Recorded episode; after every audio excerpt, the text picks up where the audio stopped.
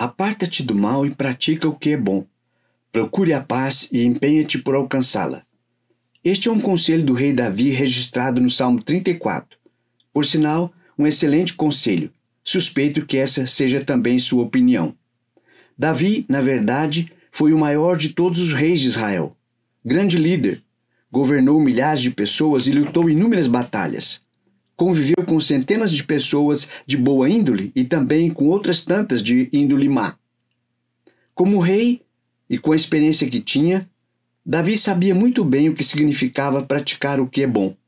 E sabia também o que aconteceria com aqueles que insistiam em andar pelo caminho da perversidade. Você não concorda que seria algo realmente extraordinário se as pessoas não precisassem de conselhos como este para, enfim, praticar o bem? Mas você sabe que não é assim, infelizmente.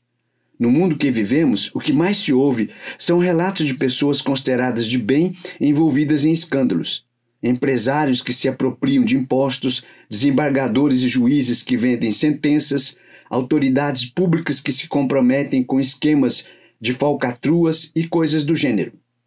O mesmo Davi que deu esse conselho também orou a Deus dizendo: Não permitas que meu coração se incline para o mal, para a prática da perversidade na companhia de homens que são malfeitores, e não coma eu das suas iguarias.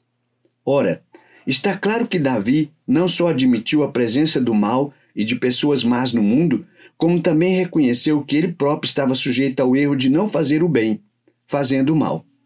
Eis aqui a inquestionável e triste realidade.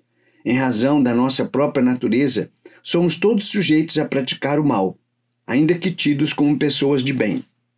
Mas acredite, esse não é o fato mais lamentável.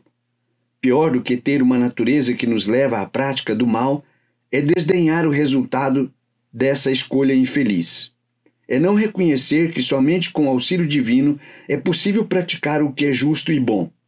Da mesma forma, sem a ajuda divina, não se alcança a paz. Veja só, Davi coloca a paz como uma conquista individual. Pura verdade.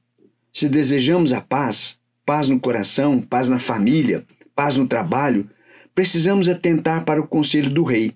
Aparta-te do mal e pratica o que é bom. Procura a paz e empenha-te por alcançá-la. Posso lhe dizer algo mais? Nunca é tarde para seguir um bom conselho e mudar para melhor nossa vida num mundo já tão conturbado.